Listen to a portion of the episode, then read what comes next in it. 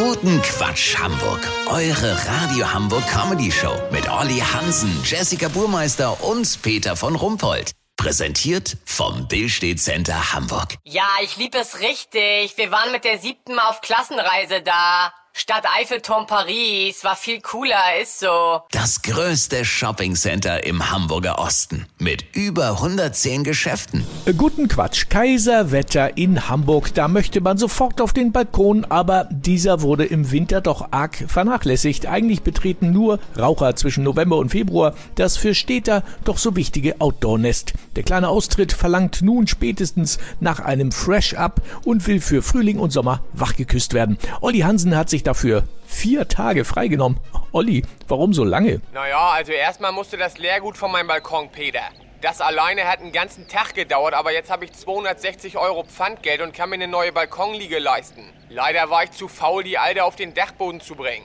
Wenigstens die Auflage hätte ich Dussel reinholen sollen. Naja, vielleicht entdecken Mikrobiologen da drauf ja noch eine nicht beschriebene Schimmelpilzart, die dann nach mir benannt wird. Auch der Teakholztisch ist seltsamerweise nicht besser geworden im Winter. Und die übrig gebliebene Krakauer auf dem gefluteten Grill präsentiert sich auch nicht mehr ganz so appetitlich wie noch im letzten Juli.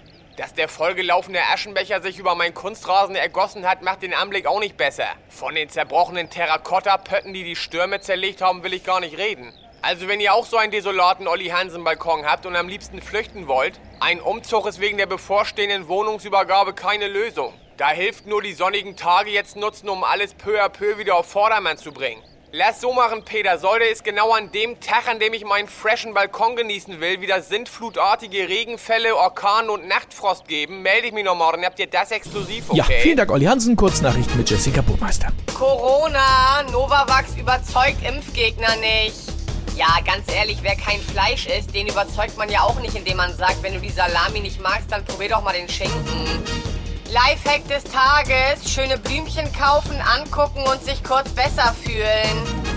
Flutschen Impossible. Tim Melzer soll jetzt Werbung für Anti-Rutschmatten machen. Das Wetter. Das Wetter wurde Ihnen präsentiert von Erfolglose Entdeckergeschwister der Zeitgeschichte. Heute Bernd Kolumbus. Das war's von uns. Wir hören uns morgen wieder. Bleiben Sie doof. Wir sind es schon.